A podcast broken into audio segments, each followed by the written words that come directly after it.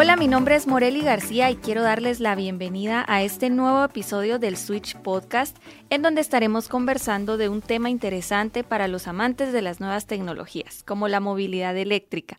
Hablaremos de esta tendencia de vehículos amigables con el medio ambiente quiero presentarles a un invitado especial que tenemos hoy para ampliarnos acerca de toda esta temática.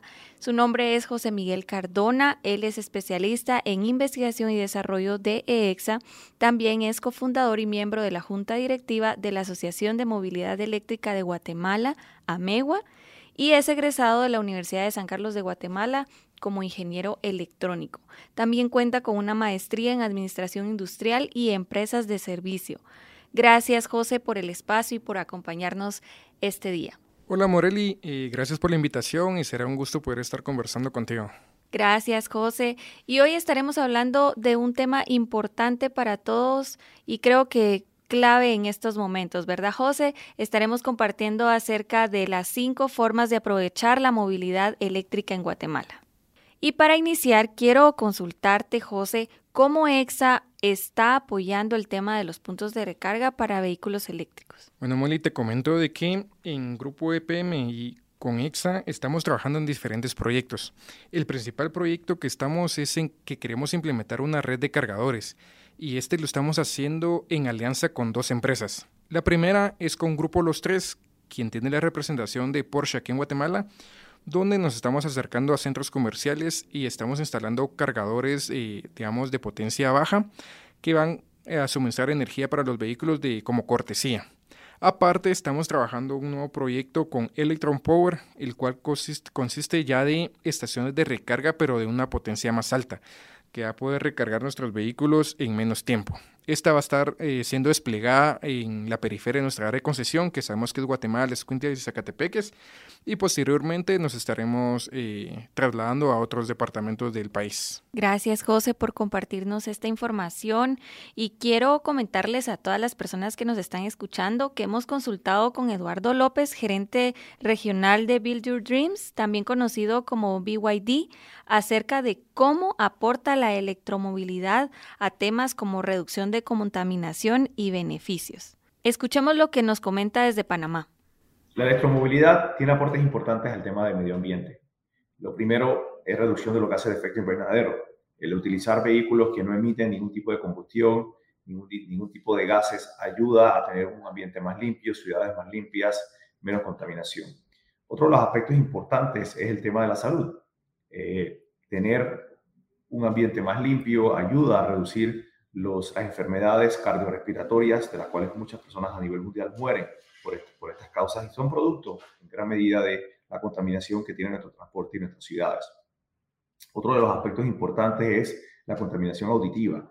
Un vehículo eléctrico no tiene ruido, no emite ningún tipo de ruido eh, y logramos así tener ciudades mucho más silenciosas, menos ruido, menos contaminación, más limpias. Esto tiene un aporte importantísimo y realmente en las ciudades no se miden este tipo de cosas, eh, las cuales son un factor sumamente importante. Cuando tú te montas en un carro eléctrico y simplemente escuchas tu radio y no escuchas el motor, eh, no tienes ruidos de los mofles o de los motores, ni la, ni la emisión de gases, es un aporte súper importante al, al, aspecto ambiental. Eh, ya hemos visto como en las diferentes ciudades en pandemias tuvimos eh, ciudades que estaban muy contaminadas y de repente se paró el transporte y vimos cómo estos cielos empezaron a abrirse y los animales empezaron a circular por las carreteras. Eh, esto es un, es un diagnóstico importante el cual tenemos que considerar y esto nos dice que todos los países tenemos que tomar acciones inmediatas respecto a, lograr tener unas ciudades más limpias, menos contaminantes eh, y los países tienen que tomar decisiones respecto a esto. Los beneficios son enormes, beneficios de salud, beneficios obviamente de tener países más limpios, eh, el beneficio que los estados no tienen que cargar con estos problemas sociales y de salud, en los cuales en gran medida afectan el presupuesto y la operatividad del Estado. Eh, y a nivel mundial, cada país tiene que hacer su pequeño eh, aporte y, su, poner su, su, grano de arena y esto beneficiará muchísimo en lograr reducir o bajar la probabilidad de que tengamos incrementos significativos en las temperaturas que van a provocar sequías, van a provocar problemas de cambio climático que pueden afectar. Bueno, así como nos comenta Eduardo, eh, realmente los vehículos eléctricos sí impactan en nuestro día a día, ¿verdad? Sabemos que aquí en Guatemala, en nuestra área de concesión, que te hablo de los tres departamentos, nosotros concentramos el 50% del parque vehicular de Guatemala. Entonces, eh, la mayor cantidad de emisiones eh, las efectúa el sector transporte. Entonces, con estas nuevas tecnologías sí vamos a poder solucionar este tema, que es un tema que no lo podemos ver a simple vista, pero que realmente sí nos afecta. Y como bien nos comentaba Eduardo, no únicamente es en las afectaciones que tenemos al ambiente, sino que también existe lo que es la contaminación auditiva que sabemos de que eh, tenemos diferentes eh, centros de educación, hospitales, donde no podemos generar mucho ruido. Entonces, todo este tipo de vehículo va a solucionar este problema. Así como el tema de que eh, esta contaminación también afecta indirectamente en la salud de los guatemaltecos, lo que también va a afectar indirectamente nuestro tema de economía como país, porque vamos a estar gastando menos en temas de salud cardiorrespiratorias, ¿verdad?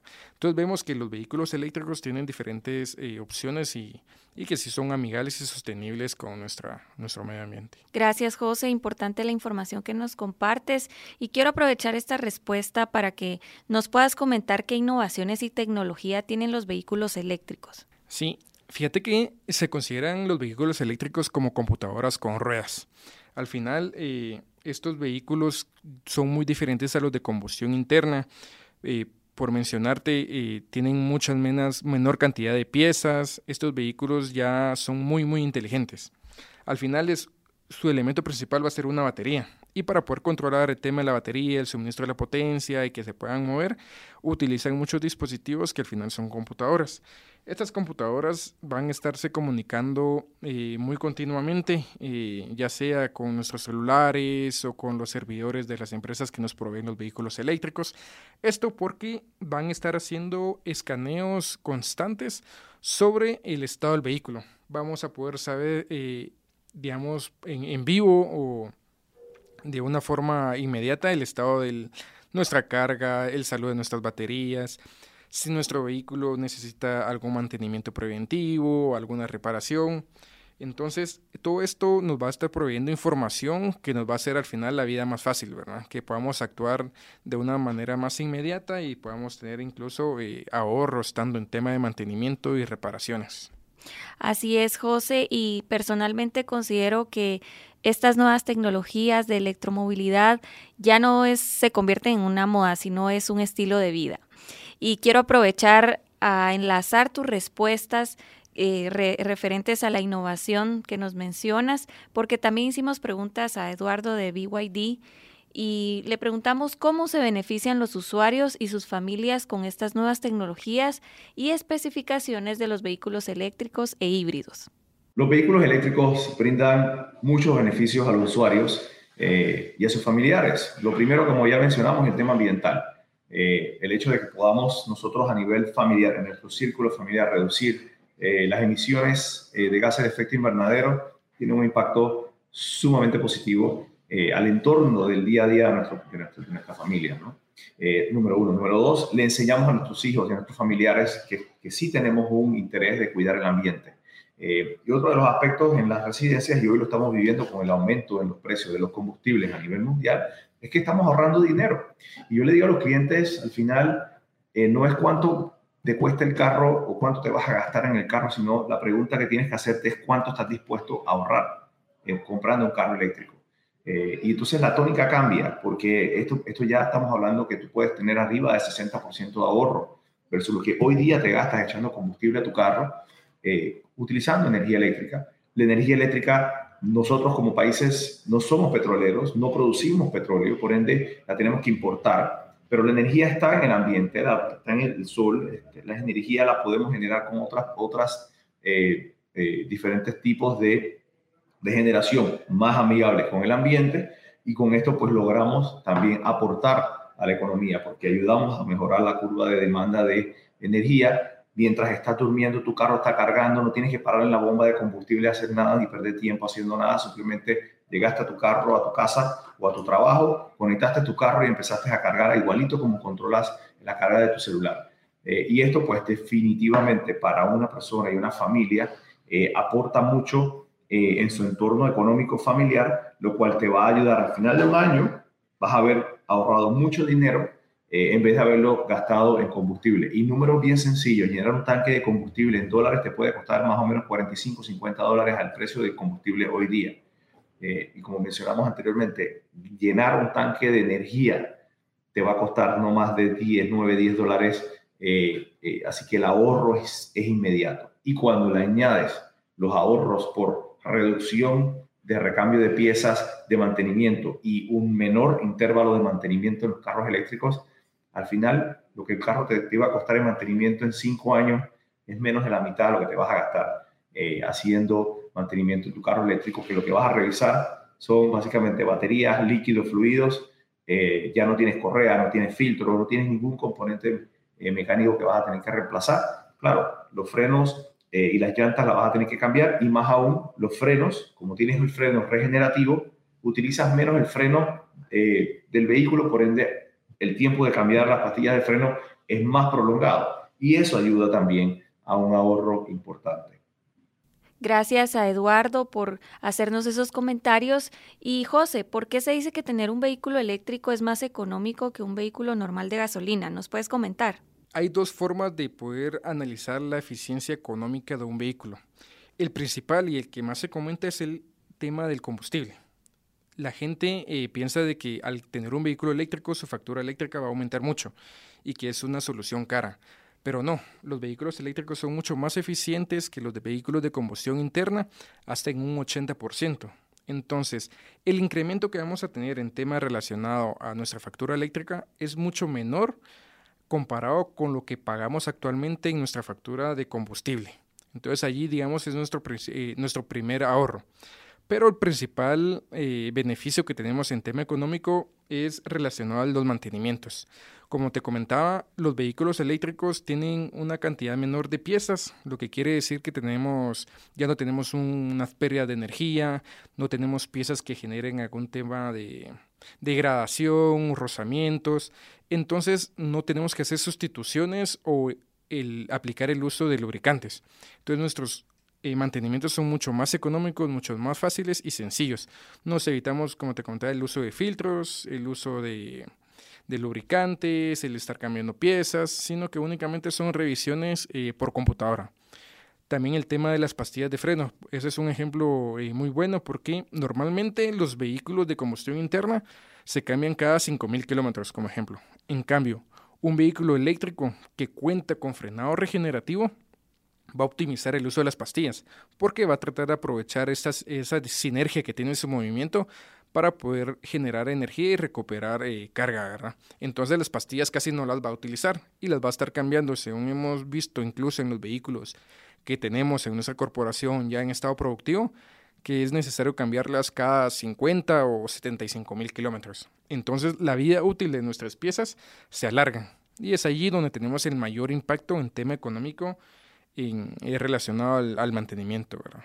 Gracias, José. Sin duda es una respuesta muy necesaria porque muchos de nuestros usuarios tienen dudas referente a los repuestos, mantenimiento y creo que con eso estamos ampliando suficientemente la información. Y nos puedes comentar si existen algunos proyectos adicionales en torno a la movilidad eléctrica.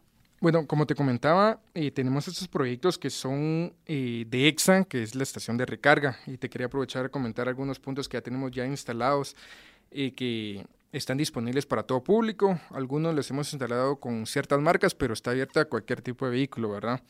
Tenemos en Cayalaya, tenemos los dos puntos, que es en La Torre y en Distrito Moda. Estamos en Centro Comercial Anoria, Club Ecuestre El Pulté. Estamos en Las Américas, eh, Centro Comercial Tiffany, el restaurante Montanos. Estamos también en Espacio y la red de carga con Electron Power, que son cargadores eh, más rápidos. Estamos empezando y van a estar disponibles este eh, mes de noviembre en la Universidad del Valle de Guatemala y, en el Autódromo, en Escuintla. También estamos participando activamente en diferentes iniciativas junto a la Asociación de Movilidad Eléctrica. Estamos impulsando diferentes eh, proyectos más que todo enfocado a la capacitación, a que la gente empiece a conocer esta tecnología y empiece a, a, tomarla como una opción viable, ya que son el presente, ¿verdad? No son el futuro, sino que ya son el presente. Y también estamos trabajando y apoyando a la municipalidad en diferentes proyectos que ellos tienen, iniciativas como te puedo comentar el, los buses eléctricos para el Transmetro, tienen el aerometro.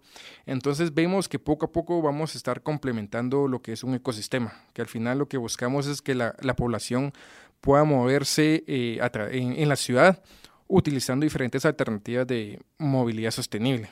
Y dentro de movilidad sostenible te digo que tenemos proyectos como eh, Fly, que es Convir, que son los scooters de alquiler que tenemos, eh, los buses, tenemos los vehículos de uso eh, personal, van a haber alternativas como de carros compartidos. Entonces poco a poco vamos a ir poblando este ecosistema. Gracias, José. Y hablando de próximos proyectos, le hemos consultado a Eduardo López que nos informe sobre su percepción acerca de cómo visualiza el futuro de la electromovilidad en la región centroamericana. Escuchémoslo. Pues mira, yo percibo que el futuro de, la electromovilidad en nuestra región eh, va a dar cambios significativos este próximo año. Eh, obviamente por la pandemia, digamos que estos planes de las compañías se vio de alguna manera detenido, reducido en, en gran medida, pues por, no, hubo mucho, mucha oportunidad de poder ejecutar estos planes. Pero cuando analizas lo que está pasando en la región de Latinoamérica, que los países en las licitaciones, por ejemplo, de autobuses, ya más del 60-70% de los oferentes están entrando con ofertas y oportunidades de ofrecer eh, tecnologías de vehículos eléctricos, eso te marca y te dice que el cambio ya está. Eh, el cambio no, no, es un tema que es a futuro, que ya existe, ya está ahí, es un presente.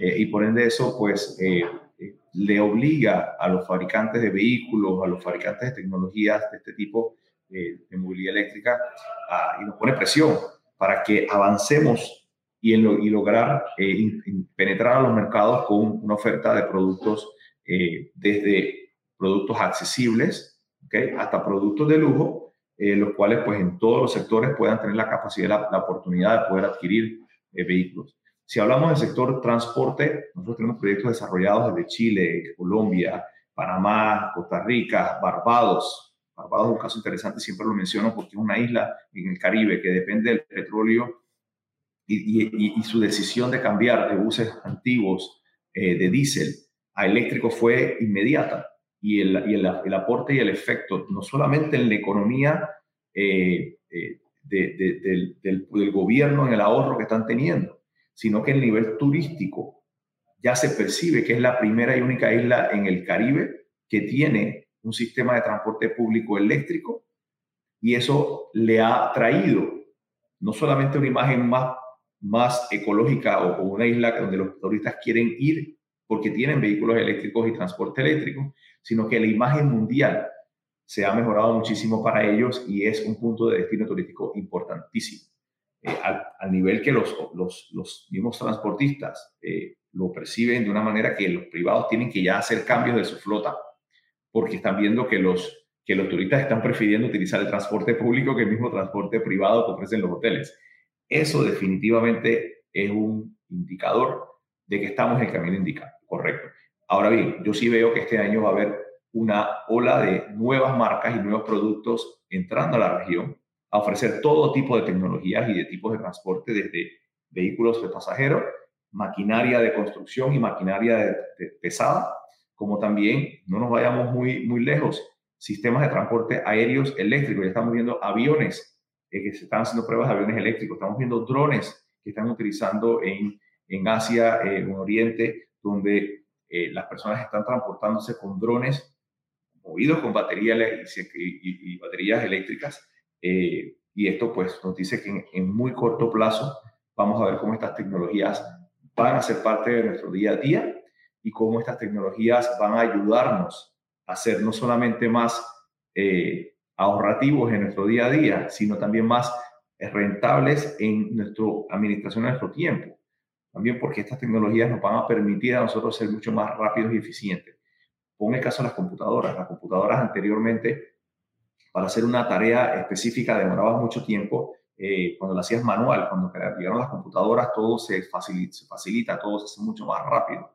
Entonces, hacemos eh, el uso adecuado y eficiente del tiempo implementando estas tecnologías y cuando lo, lo aplicas al sector energía también te das cuenta que eh, eh, el desarrollo completo de la industria de energía permite ahora tener, entrar en un sector que antes no estaba, que era el transporte. Entonces, la empresa de energía va a poder no solamente convertirse en un facilitador de un producto o un servicio, sino que ahora va a generar la oportunidad de inclusive involucrarse en el sector de, transporte, inclusive hasta financiando mismos vehículos a los clientes en su factura de electricidad, como lo están haciendo algunos otros países, financiando eh, sistemas de eficiencia energética eh, dentro de su factura de luz.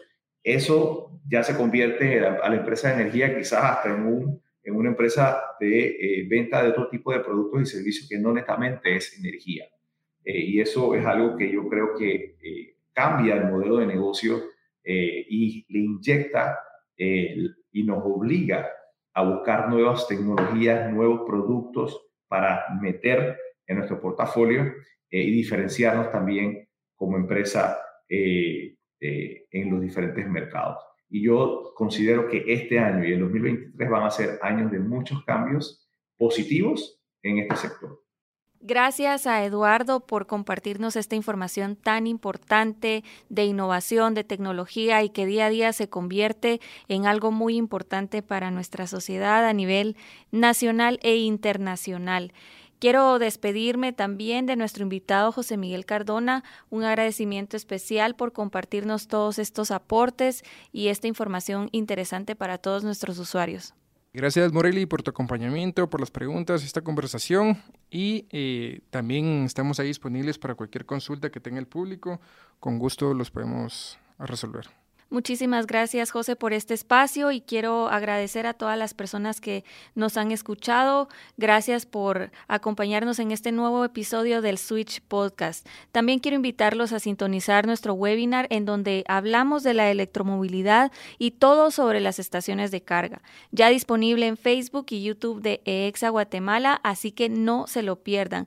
Un saludo para todos ustedes y hasta la próxima.